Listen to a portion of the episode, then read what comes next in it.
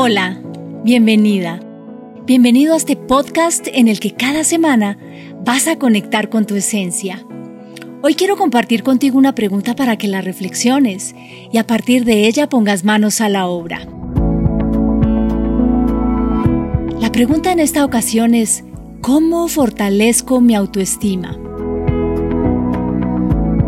Más acostumbrados a mirar y concentrarnos en nuestros defectos, en lo que hacemos mal, que a reconocer nuestras virtudes y logros, así sean estos pequeños o grandes.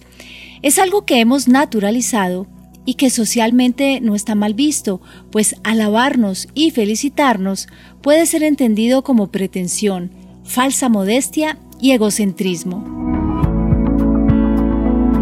En este capítulo vamos a pensar en esta pregunta y a encontrar las herramientas que nos lleven a mirarnos con ojos de amor, de poder y de ganas de disfrutar la mejor experiencia de todas, nuestra vida. Claves para vivir en bienestar un podcast en el que encontrarás herramientas que te ayudarán a conocerte mejor, a conectar con tu esencia, a expandir tu potencial y a experimentar una vida plena, armónica y equilibrada. Con Clara Estrada.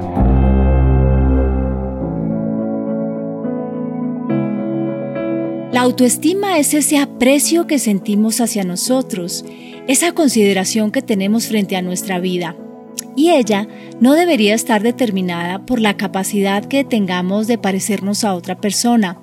Nuestra autoestima parte del entendimiento de nuestra unicidad, de lo valiosos que somos por el simple hecho de existir. Parte también de esa capacidad de sabernos merecedores de una existencia digna, poderosa y única, construida por nosotros a partir de un infinito amor hacia ese ser maravilloso ese ser que habita en cada uno de nosotros. Nos pasamos gran parte de nuestros días comparándonos con esa idea de vida maravillosa y perfecta que vemos por ahí en redes sociales. Desconocemos por completo que no todo lo que vemos es tan real como aparenta y que la sencillez y la simplicidad hacen parte de la belleza que tenemos dentro. Entre menos nos compliquemos con las formas, con ese exterior, más vamos a poder concentrarnos en el fondo, en nutrir nuestro interior, en fortalecer habilidades sociales como la empatía, la asertividad, la capacidad de escucha, el respeto y la compasión. Cuando estés haciendo algo y te equivoques, sé consciente de ese momento y no te insultes. Piensa por qué fallaste y cómo puedes mejorar en una próxima oportunidad.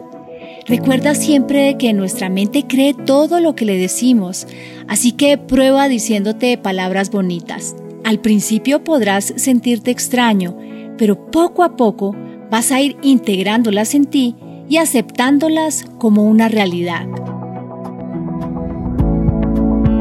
Cuando te estés vistiendo en la mañana, sé consciente de cada parte de tu cuerpo.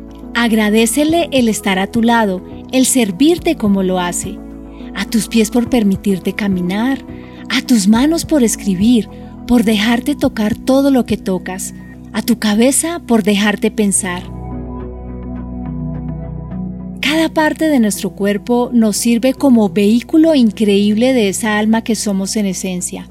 Cuidémoslo, honrémoslo, nutrámoslo de la mejor manera para que pueda servirnos en las mejores condiciones durante el tiempo que tengamos en este plano terrenal. Identifica con claridad qué puedes controlar y qué no.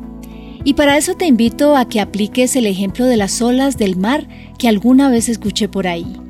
Cuando te enfrentes a una situación, pregúntate, ¿esto es como las olas del mar que vienen y van y no las puedo detener? Si es así, suéltalo y no te sientas mal por eso. Si por el contrario sientes que realmente puedes hacer algo, establece un plan de acción y ejecútalo en un tiempo que sea prudente para ti. Enamórate de ti.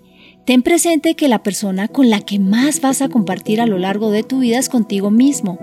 Así que trátate como la persona más valiosa de tu vida. Quiérete y siente la luz que hay dentro tuyo, esa luz que te servirá para iluminar tu camino y el de quienes estén cerca.